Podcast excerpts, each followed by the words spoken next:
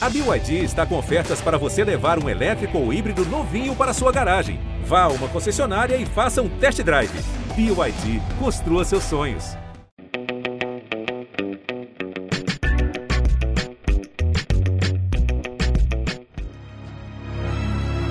Eu faço um descartezinho quando aparece, quando não tem os meninos, o filho ajuda, a mulher ajuda. É assim, não faço nada. O que é que eu vou fazer se eu não acho nada? Eu vivo a vida apertada sempre. O relato que abre esta edição do podcast Eu Te Explico é do seu João, que engrossava a lista de desempregados na Bahia em 2020, no início da pandemia do coronavírus. Um dos impactos mais cruéis da Covid foi a onda de desemprego que se abateu a partir de medidas como lockdown, fechamento do comércio, suspensão de eventos, desaceleração na indústria, foram cortados milhares de postos de trabalho em todo o Brasil e na Bahia não foi diferente. O estudo mais recente do IBGE revelou que a Bahia ocupa o topo do triste pódio do desemprego no país. Os números do IBGE indicam que em 2020, primeiro ano da pandemia, a taxa de desocupados na Bahia bateu recorde e chegou a mais de 20%. Um ano antes da pandemia, em 2019, esse percentual era de cerca de 17%. Em 2021, apesar de uma leve melhora nesse cenário, os índices continuaram desoladores, com mais de 1 milhão e 300 mil pessoas desocupadas em todo o estado. Importante explicar, Valma, que a taxa de desocupação mede a proporção de dois fatores. O primeiro, a quantidade de pessoas de 14 anos ou mais que estão sem trabalhar e seguem em busca de recolocação no mercado de trabalho. E o segundo fator é o total de pessoas que estão trabalhando ou procurando trabalho. A boa notícia é que esse ano o panorama começa a trazer sinais animadores, viu? No setor do comércio, a previsão é de que cerca de 15 mil vagas sejam geradas aqui em Salvador e 25 mil em toda a Bahia, de acordo com o Sindicato dos Lojistas. Estamos chegando em um excelente período com datas de grande movimentação no comércio, como o Dia das Mães e Dia dos Namorados, que sempre deixam as lojas lotadas. O mesmo vale para o setor de entretenimento, que voltou a contratar desde que shows de grande porte e sem limite de público foram liberados pelo governo do estado. O São João, por exemplo, já está sendo organizado e foi confirmado em algumas das principais cidades do estado. De acordo com a Associação de Empresas Produtoras de Eventos, a ABAP, são criados cerca de 300 postos de trabalho diretos em cada evento de grande porte, com capacidade para 5 mil pessoas. Pois é, Camila, o desemprego assustou e continua assustando a nossa população, mas parece que esse jogo está virando, né? Para discutir o cenário da geração de postos de trabalho aqui na Bahia, o Eu Te Explico desta semana conversa com Mariana Viveiros, que é supervisora de disseminação de informações do IBGE e com Marcelo Gavião, que é coordenador da Superintendência de Desenvolvimento do Trabalho da Rede Cine Bahia. Eu sou Valma Silva, editora do Geão Bahia. E eu sou Camila Marinho, repórter e apresentadora da TV Bahia. E este é o episódio 56 do podcast Eu Te Explico. A nossa primeira convidada de hoje é a supervisora de disseminação de informações do IBGE, Mariana Viveiros, vai nos contar como a pandemia da Covid-19 impactou na geração de empregos na Bahia. Mariana, seja muito bem-vinda. A gente teve em 2020, no primeiro ano da pandemia, o recorde no índice de pessoas desocupadas na Bahia. No ano seguinte, 2021, o número chegou a melhorar um pouquinho, mas seguiu bastante alto.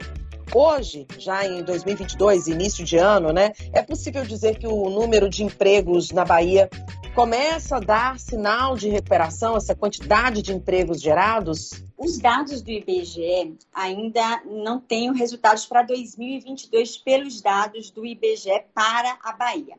O que a gente percebe de uma forma geral no Brasil, e aí eu já tenho algumas informações sobre este ano, é uma melhora progressiva. E a gente viu isso também em 2021, né? É, depois daquele ano de 2020, que foi o pior ano do mercado de trabalho na história recente. A gente já teve uma recuperação em 2021, embora ainda não tenhamos chegado a 2019, né? Não, não conseguimos voltar ao que éramos antes do impacto da pandemia. E uh, certamente a gente vai ter os primeiros resultados é, para a Bahia em 2022, em maio, mas certamente a gente vai ter é, alguma melhora sim, porque a gente sabe que o efeito pandemia ele foi muito agudo e uh, conjuntural, né? A gente tem uma série de desafios no mercado de trabalho, mas a gente teve ali um, um, efeito muito conjuntural e muito intenso no curto período de tempo que desbalanceou muito o que já tinha alguns desafios. Então, a gente imagina que vai ter uma melhora, mas ainda não sei quanto. Ainda não consigo te dizer é, se voltamos a 2019 ou se estamos já melhores do que em 2019. É, vamos ter que aguardar um pouco ainda nesse caso. Pois é, Mariana. E nesse período, o número de pessoas desalentadas aqui na Bahia aumentou. No ano passado, nós chegamos a 715 mil pessoas nessas condições. Explica pra gente o que são as pessoas desalentadas e o que foi que aconteceu com elas durante esse período, desde a pandemia até aqui. O desalentado, a desalentada, é aquela pessoa que procurou trabalho por um tempo e desistiu de procurar. Aí quando a gente pergunta para ela por que que você desistiu de procurar, ela cita uma causa ligada ao mercado de trabalho, ou porque ela não encontrava uma vaga onde ela estava, ou porque ela era muito idosa, muito jovem para o que ela encontrava, não tinha formação para as vagas que estavam disponíveis, ou seja, procurou, não encontrou e desistiu. Mas estaria disponível para trabalhar caso aparecesse uma vaga. Isso é um ponto importante, o que mostra que a pessoa quer trabalhar, mas é, naquele momento ela parou um pouco porque não conseguiu encontrar, procurou e não conseguiu. É, a Bahia tem o maior número absoluto de desalentados do país, historicamente, né? Esse número até caiu um pouco no ano passado, porque as pessoas voltaram a procurar trabalho depois do pico da, dos efeitos da pandemia. E ele tinha chegado lá ao seu número máximo em 2020, né? Mais de um pouco mais de 800 mil pessoas nessa situação. Essas pessoas são aquelas que a qualquer momento também podem voltar a procurar trabalho e a pressionar o mercado de trabalho com uma demanda maior por vaga. Mariana, dá para falar qual que é o perfil dessas pessoas, dessas chamadas desalentadas? A gente tem nacionalmente um, uma ideia, assim, de que essas pessoas são normalmente é, tem uma maior parte de mulheres, né? É, normalmente você tem uma população é, mais jovem aí nesse grupo, né?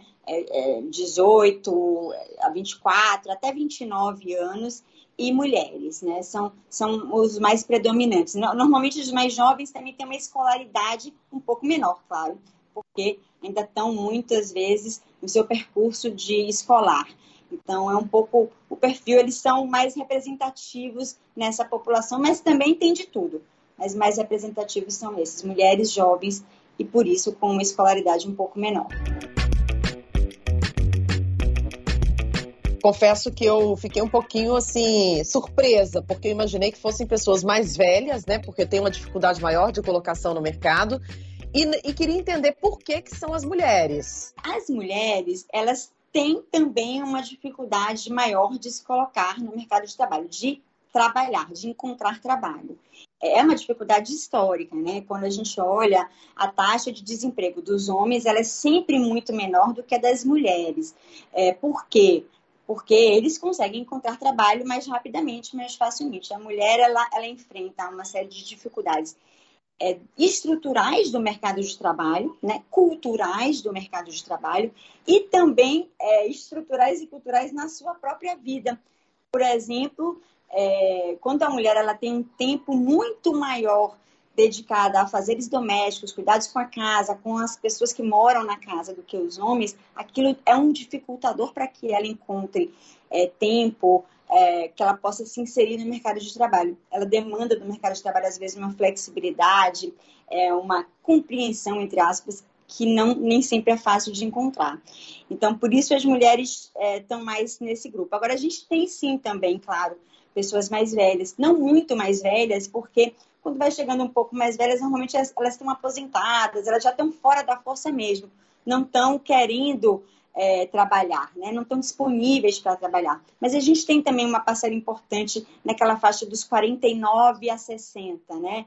que é uma, uma, uma faixa que uh, também tem as suas dificuldades, normalmente para se reinserir no mercado de trabalho em algum momento que é necessário, que precisa fazer isso.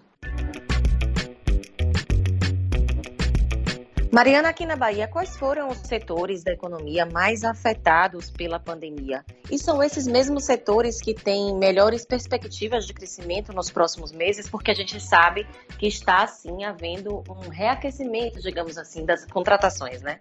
Sim, é verdade. A gente já percebe esse reaquecimento é, no ano passado, né? Fim do ano, a gente já percebeu isso. A gente teve os, os setores mais impactados pela pandemia foram o setor de comércio, né? Os serviços domésticos eh, são importantes, né? É um setor importante aqui na Bahia. É, e o setor de serviços privados como um todo, mais forte em alojamento e alimentação, que também é um setor muito importante é, para o Estado. E eles foram os mais afetados. Eles responderam só para vocês terem uma ideia, a gente teve quase, a gente teve um pouco mais de meio milhão de pessoas perdendo o trabalho em 2020 ao longo do ano. E esses três setores, eles representaram quase 400 mil dessas pessoas que perderam o trabalho. Então, foi bastante representativo no total. E o que a gente vê em termos de, de melhora em 2021, a gente vê o comércio com alguma recuperação, né? mas o que os setores que estão melhores não são esses ainda que tiveram essa maior perda. O comércio está lá com uma recuperação ainda pequena, mas a gente tem a agropecuária e a construção civil. Né? São dois setores que, que tiveram um melhor desempenho assim no ano de 2021. A gente teve aumento do número de trabalhadores em todos os setores, mas agropecuária e construção foram os que tiveram os maiores aumentos. Em seguida veio o comércio mas é, ainda não chegou, por exemplo, ao patamar que estava em 2019. O alojamento e alimentação também cresce, os serviços de gerais crescem, mas ainda de uma forma é, um pouco mais tímida. Interessante, viu, é, Mariana, a gente perceber aí esse setor agro e da construção civil. Agora eu queria tocar no setor de entretenimento, no setor cultural, que foi um é, que teve uma grande queda de emprego, né? O próprio, os números do IBGE mostram isso, né? No mercado de trabalho como um todo. Em 2020, o número de trabalhadores chegou a 47 mil na Bahia, número que era de até 218 mil antes da pandemia. Quando é que os números do setor devem voltar a aparecer positivos? Lembrando que o setor de cultura, né, de entretenimento, foi o primeiro a parar e está sendo o último a voltar. Agora, já com a flexibilização, com eventos sem limite de público, teremos o São João, vamos ter festas aí para o mês de abril.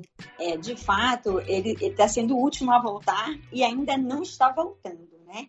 É, 100% por exemplo, esse primeiro trimestre do ano de 2021 ainda não vai ver esse setor cultural é, retomando com uma retomada de fôlego importante, ainda bastante é pequena, mas é, a gente imagina que mais para o segundo semestre do ano, né, com as festas juninas, as festas juninas estão aí sendo confirmadas, né, com a retomada do calendário de eventos, é, a gente vai ter uma melhora mais importante no segundo semestre. Mas, assim, embora a gente, a, gente, a gente tenha esse acompanhamento do setor cultural, a gente não tem esse acompanhamento todos os anos, né? O IBGE não acompanha especificamente o setor, esse recorte cultural todos os anos. A gente ainda vai demorar um pouco para ter uma atualização desse, desse recorte cultural.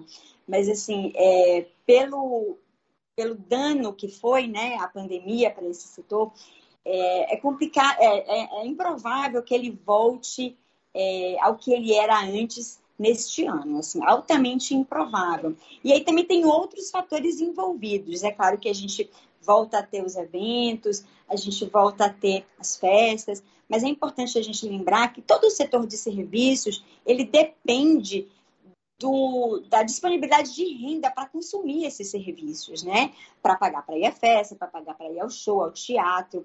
Então, é, enquanto a renda da população em geral não der uma melhorada, o que a gente ainda não viu acontecer, de fato, é, a gente ainda tem uma dificuldade para ir para alguns setores se reerguerem, porque eles dependem muito dessa boa saúde financeira das famílias, né? da disposição em gastar com esses bens culturais. Agora, é importante a gente também lembrar, né, Mariana, tem essa dificuldade, mas por outro lado, quando voltar, né, de, de fato, é, ele acaba também movimentando outros setores, né? Porque um São João, por exemplo, que está confirmado, movimenta o comércio, atrai mais é, trabalhador, você contrata na área de serviços, de alimentação, então movimenta toda a cadeia, né? Ah, com certeza, o setor cultural ele é super importante, né? De uma forma geral e na Bahia mais ainda, porque a gente sabe que é um estado em que é, o turismo tem um peso grande e, e toda essa questão da, da cultura, da, da, dos serviços culturais, da economia criativa está muito ligada à, à atratividade turística do estado. E, e, as pessoas também estão com uma certa demanda reprimida, né, por esses serviços, por esses bens. Então, é, é isso. A gente imagina que vai ter, sim, uma recuperação importante para outros setores, inclusive, né, que rebate, por exemplo, no comércio, é, nas passagens aéreas, né, no transporte, no segmento de transporte, por exemplo, também. E, mas a gente, mas assim, é, o ritmo dessa retomada, ele vai, a gente vai ter que acompanhar e ele vai depender um pouco também da economia em geral. Pois é, Mariana, e dentro desse cenário que você colocou, né, de pessoas que estão com demanda reprimida, mas também sem grana, porque se elas perderam o emprego, naturalmente elas estão sem dinheiro ou com menos dinheiro, já que sabemos também que muita gente buscou o mercado informal para sobreviver, né? Então, dentro desse cenário é importante salientar que 37% das famílias baianas estão endividadas, segundo a pesquisa recente do Serasa, né? Agora a gente sabe também que nos próximos feriados, nas datas comemorativas, como o Dia das Mães, o Dia dos Namorados, todo mundo se vira, dá um jeitinho para garantir aquele presente, fazer aquele agrado, né? São João, ainda que seja na porta de casa, mas tem um licorzinho, tem uma fogueira. E dentro desse cenário também, o setor de comércio e serviços amplia muito o número de contratações temporárias. Qual é a importância desse tipo de vínculo na geração de empregos aqui no nosso estado? De alguma maneira ele ajuda a aquecer a economia ou não tem um impacto tão relevante? Especificamente as contratações temporárias, eu não consigo é, medir assim o impacto específico delas, mas elas são importantes, claro. A gente vê isso, por exemplo, nos últimos trimestres dos anos, normalmente, no primeiro trimestre também, ainda por conta do verão, desse período mais de maior atratividade turística, e isso se verifica aí também ao longo é, do ano. Elas são importantes, elas são importantes para o mercado de trabalho. A gente sabe que, é, embora a gente tenha uma ainda em uma informalidade grande nessas contratações temporárias. A informalidade ela é importante para o mercado de trabalho baiano, é, então elas são sim importantes. O que é, é importante também é ver se essas contratações se mantêm depois né, do período das festas, às vezes sim, e quando isso acontece, elas são mais positivas, quer dizer, elas não duram apenas aquele período sazonal de necessidade, mas ficam algumas pessoas né, é, ainda, né, é, durante um outro um tempo maior. E se elas forem formais, melhor é, para a economia e os trabalhadores, né? Porque a informalidade ela representa hoje quase 55% do mercado de trabalho baiano, né? Muito mais da metade dos trabalhadores estão na informalidade.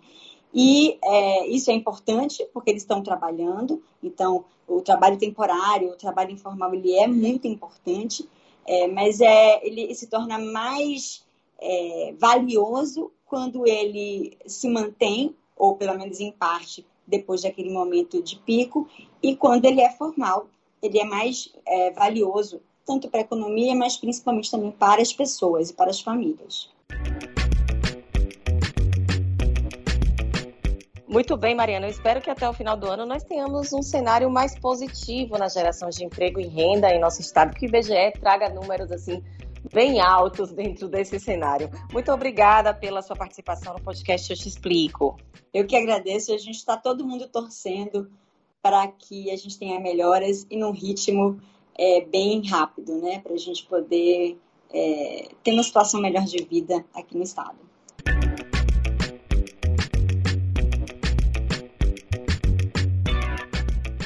E agora a gente conversa com o Marcelo Gavião, que é coordenador da Superintendência de Desenvolvimento do Trabalho da rede Cine Bahia. Marcelo, seja bem-vindo ao nosso podcast. Para começar, eu gostaria que você contextualizasse o atual cenário de contratações aqui no estado. Nós sabemos que tem datas importantes para o setor de serviços e comércio, como o Dia das Mães, festejos juninos, a própria Páscoa, que é comemorada essa semana, né? Tem feriados também se aproximando. Então, diante disso, como é que está o cenário de contratações aqui na Bahia? Olha, a gente está vivendo um ano de recuperação. A gente viveu períodos muito difíceis, sobretudo no primeiro ano da pandemia e também um pouco no segundo ano da pandemia. Mas esse ano 2022 tem sido um ano de recuperação para a geração de postos de emprego, para a recuperação dos postos de emprego, no estado da Bahia. A gente tem fechado aí ano após ano, é, mês após mês agora de 2022 com números positivos. O que tem nos ajudado é principalmente a área de comércio e serviços. Nós, no final do ano passado, nós mobilizamos uma quantidade significativa de empregos temporários, muitos deles ali vinculados é, às, às, atividades do comércio, é, sobretudo do ano do, do mês de dezembro, é, logo na sequência, a gente mobilizou também um quantitativo significativo de postos de trabalho na área do comércio vinculado ao turismo. É, os hotéis contrataram bastante, os bares, os restaurantes contrataram bastante. E a gente agora está vendo uma certa reação de outros segmentos que ainda não tinham conseguido ter uma movimentação mais significativa e a gente já tem observado uma reação muito grande. Então, quando a gente compara os números desse período do ano com o mesmo período do ano passado, o crescimento na rede Cine Bahia é de aproximadamente 20%, o que é um crescimento significativo. Agora, é, com a flexibilização ainda maior de algumas medidas restritivas vinculadas à proteção da população contra a Covid-19, a expectativa nossa é que a gente continue assim agora nos meses de abril, maio e junho, ainda potencializando essa geração de emprego e de renda para a população da Bahia. Um bom exemplo disso, ou dois bons exemplos que nós podemos citar, é que, por exemplo, na capital baiana, em Salvador, nós vamos ter agora, nos meses de, ah, no mês de abril e no mês de maio, nós vamos ter um quantitativo significativo de eventos culturais. Não é nem do calendário tradicional nosso, mas como esses eventos eles não tiveram condição de acontecer nos meses de janeiro e fevereiro, principalmente, eles ficaram muito contidos, eles vão acontecer agora em grande volume nos meses de abril e maio. Isso movimenta toda uma cadeia produtiva. Isso gera uma quantidade significativa de empregos e gera também oportunidade de renda para muitos trabalhadores autônomos. E a gente está na expectativa também de um processo de mobilização intensa para o São João. Mantidos os números da Covid-19, redução do número de óbitos, redução do número de pessoas procurando o sistema de saúde, a expectativa nossa é que a gente consiga ter, assim, um São João grande na capital e no interior da Bahia. Isso movimenta muito, muito recurso e gera muita oportunidade. Marcelo, você citou aí Salvador, mas o Cine, a gente sabe, está em toda a Bahia, né? Em, nas principais cidades baianas. Quais são as outras cidades aqui do nosso estado que tem boas perspectivas de contratação nesses próximos dois meses, dois, três meses? No Cine, nós somos uma estrutura que está capilarizada aí em algo próximo a 115 cidades. São 130 unidades do Cine espalhados por todas as regiões do estado da Bahia. A perspectiva nossa de geração de emprego, ela está sempre relacionada é, a algumas regiões do estado que têm fortes segmentos da economia se mobilizando. Então, a gente tem perspectiva de boas contratações, bons volumes de contratação de trabalhadores, por exemplo, na região de Juazeiro. Naquela região ali, as contratações elas estão muito relacionadas às colheitas sazonais. Então, a Bahia, em detrimento de tudo que está acontecendo com a pandemia, a Bahia tem conseguido manter um bom volume de produção nessa área, o que demanda também um número grande de contratação de trabalhadores. Quando a gente observa ali para as regiões mais vinculadas ao sudoeste, a gente observa ali também uma possibilidade boa de contratação, tem alguns investimentos na área de mineração, tem alguns investimentos na construção de ferrovias, na construção de estradas, nas pavimentações naquela região que vai, vai movimentar também um quantitativo significativo de trabalhadores. Quando eu observo para aquela região ali de Morro do Chapéu e as cidades do entorno de Morro do Chapéu, tem crescido o volume de parques eólicos implantados ali. Então, essas, essas instalações dos parques eólicos, elas têm mobilizado também um quantitativo significativo de trabalhadores, porque para receber o parque eólico, você tem que preparar a região, então tem que abrir estrada, tem que ajudar na pavimentação, ajudar na construção ali, de toda uma estrutura que mobiliza um quantitativo significativo de trabalhadores. Quando eu observo a região sul é, do estado, tem ali as perspectivas nossas de retomada das obras do Porto Sul, de retomadas da, das obras da ferrovia Oeste-Leste, que vai ajudar ali de maneira significativa a baratear o custo para escoar toda uma produção, sobretudo aquela que é feita ali na região oeste. Então, tem boas perspectivas de geração de emprego e renda para o estado da Bahia. Ou seja, nós podemos então afirmar que esse é um período muito bom para quem busca uma recolocação no mercado de trabalho, seja porque deixou de trabalhar durante a pandemia ou mesmo antes desse período, né, que trouxe tantos impactos para nossa economia. Agora, Marcelo, qual é o perfil profissional que tem sido exigido para essas vagas? Que conselhos você dá para quem está procurando o trabalho nesse momento?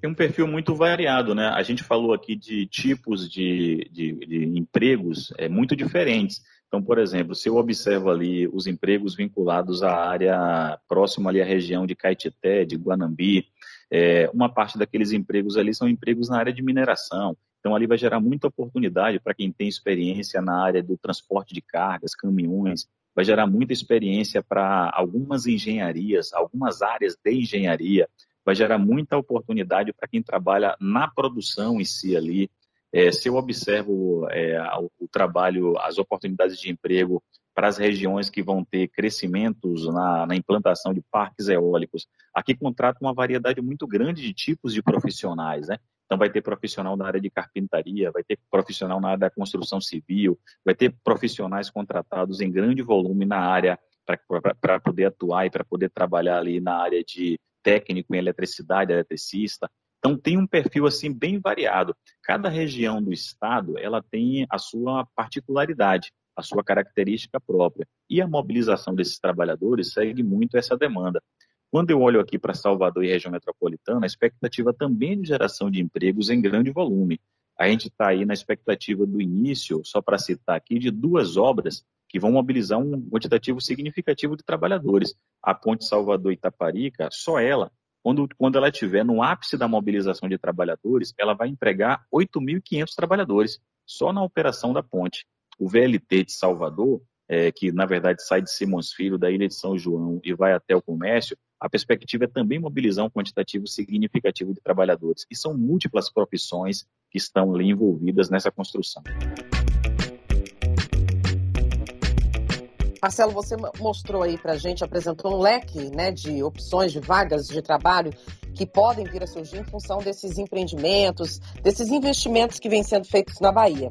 Mas a pandemia também mostrou novas possibilidades de trabalho é, para outro tipo de mercado, que é o digital, por exemplo. O que, que mudou no perfil das vagas e das exigências nesse sentido, nessas opções aí? Mudou muita coisa. A gente teve um acréscimo, um, processo, está vivendo, na verdade, ainda um processo muito acelerado de incremento tecnológico na vida da população. Ainda nas últimas semanas, eu presenciei um caso de uma trabalhadora doméstica é, que estava buscando reinserção no mercado de trabalho. Ela se dirigiu até o Cine Bahia. Como ela tinha experiência em carteira, ela, ela conseguiu três cartas de encaminhamento para poder participar de entrevista de emprego. E nas três cartas, ela foi reprovada nas entrevistas. Ela foi, participou do processo seletivo e foi reprovada. Ela procurou a gerência do Cine, se queixando de que estava participando de vários processos e que não estava sendo aproveitada. Eu observei o currículo dela e me chamou a atenção o caso dela. E procurei informação com as três empresas que tinham feito esse processo de seleção dela é, para verificar o seguinte, qual era a questão que estava sendo levantada em torno do perfil dela, porque eu não queria que isso acontecesse de novo com ela e preocupado também disso se repetir com outros profissionais. O que a empresa me relatou foi o seguinte, ela tinha muita experiência na área é, de serviços gerais, da limpeza, ela tinha, tinha muito trato, muita experiência, sabia fazer, as experiências elas estavam comprovadas em carteira.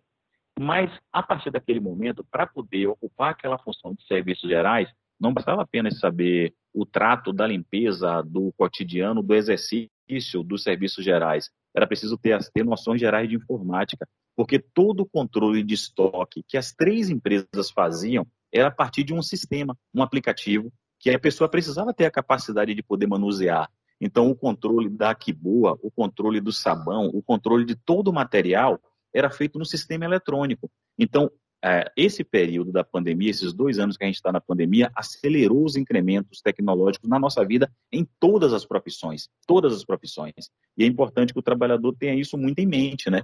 Então é importante a gente poder, hoje é o seguinte, hoje não, hoje não é opcional você ter acesso ou você dominar é, determinadas plataformas. É inerente às, a várias funções e é importante que o trabalhador fique atento a isso.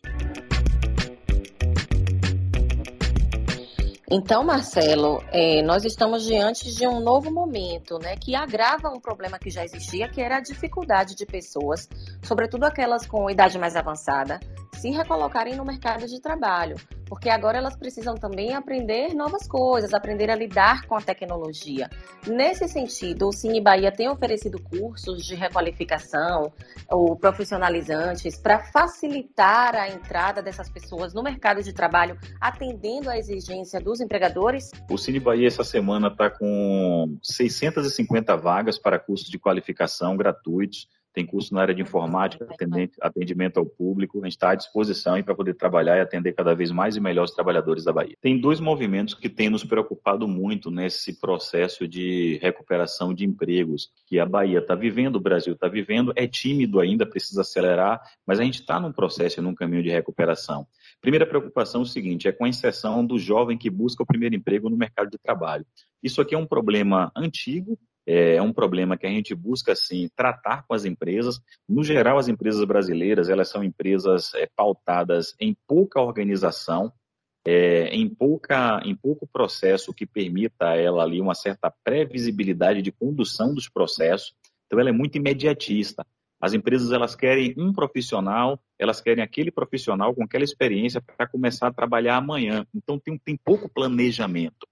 É, o que que grandes empresas fazem pelo mundo? As empresas elas preferem pegar o profissional, às vezes sem experiência, e garantir a ele ali um processo de, de maturação e de experiência para que ele consiga é, ter acesso à filosofia da empresa, ao que a empresa pede e conseguir desenvolver bem a, a, aquela função do que pegar um profissional que tem muita experiência, mas que às vezes chega no trabalho com muitos vícios. Então, é um dilema muito grande é, a luta nossa para poder garantir um processo que permita mais oportunidades para quem está buscando o primeiro emprego. Mas quando eu olho para outra ponta, o Brasil voltou a vivenciar um processo muito grave de desemprego concentrado em pessoas acima de 50 anos. Há 30 anos atrás, a expectativa de vida no Brasil, ela era uma expectativa que chegava aos 60, 62, 63 anos. Hoje a expectativa de vida no Brasil, ela está acima dos 70 anos, 75 anos. A pandemia fez até cair um pouco a expectativa de vida geral no Brasil, baixou dois anos, mas a gente está liberando 77, 78 anos de expectativa de vida. Se eu tenho uma expectativa de vida que está quase chegando nos 80, como é que eu chego para uma pessoa que saiu do mercado de trabalho aos 50 anos e digo que ela não vai conseguir retornar? É um problema muito grave. Então é necessário o desenvolvimento de uma política pública para poder garantir o acesso ao emprego às pessoas que hoje estão aí com mais de 50 anos, para que elas possam retornar ao mercado de trabalho. Sem dúvida, Marcelo. Agora sim, além da exigência tecnológica, digital, que a gente sabe que hoje é fundamental, né, estar pronto para esse mercado, é, muitos profissionais tiveram que se ajustar ao modelo de trabalho home office durante a pandemia. O, profissional de hoje, ele tem que estar pronto para trabalhar em qualquer cenário, seja presencial, home office ou modelo híbrido? As, as, reformas trabalhistas que o Brasil fez no último período, ela, no geral, foram reformas assim que prejudicou os trabalhadores, no geral. Se é capaz, se eu for citar aqui é, dos dez principais temas é, que estavam incutidos ali na reforma trabalhista, nas, nas reformas trabalhistas, eu vou pegar as últimas três reformas que o Brasil fez, as três foram reformas nocivas para os trabalhadores elas prejudicaram a vida dos trabalhadores, elas acabaram tirando o direito dos trabalhadores, deixando os trabalhadores assim à mercê de uma condição de negociação direta com o patrão que não favoreciam o trabalhador. Mas teve, em particular, uma medida até quase que visionária que foi embutida agora. Foi apenas nas últimas reformas trabalhistas que o Brasil acabou ali, é, digamos assim, legislando sobre a questão do trabalho home office. Esse trabalho, ele não estava na legislação brasileira e ele passou a fazer parte da, da, legislação brasileira a partir das últimas reformas trabalhistas. É uma demanda que chegou para ficar. Então, não é assim, acabou a pandemia e acabou o trabalho home office. Não, não acabou o trabalho home office. Ele vai continuar existindo ele vai continuar existindo para algumas profissões e para alguns afazeres. Por exemplo, essa entrevista que a gente está dando aqui agora, é, ela numa situação normal, ela, teria, ela estaria sendo feita presencialmente. Nós estamos aqui utilizando alguns elementos, alguns instrumentos tecnológicos para que eu possa dar essa entrevista e falar com vocês aqui. Algumas profissões elas vão continuar com isso e tendem até fortalecer. Outras não. Na medida em que a gente retoma as atividades presenciais, é, ela vai voltar a fortalecer ali o contato presencial, mas é importante que o mercado de trabalho esteja muito atento a essa possibilidade. Você pega um profissional que trabalha com web design, ele precisa mesmo estar ali no escritório, se deslocar da sua casa para poder trabalhar no escritório. Ele não pode trabalhar de casa. Então, esse tipo de profissional aqui, ele tende a trabalhar mais da sua casa, para que ele tenha ali a possibilidade de não perder esse tempo de deslocamento. Outras profissões não. Outras profissões elas vão demandar um retorno para uma condição presencial é, de, de, de atividade profissional maior. Marcelo Gavião, muito obrigada. Entrevista bastante esclarecedora.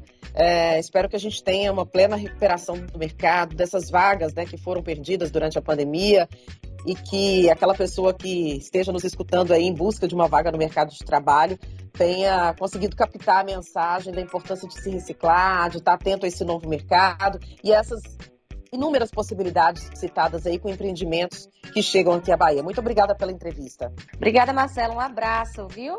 Tchau, gente. Obrigado.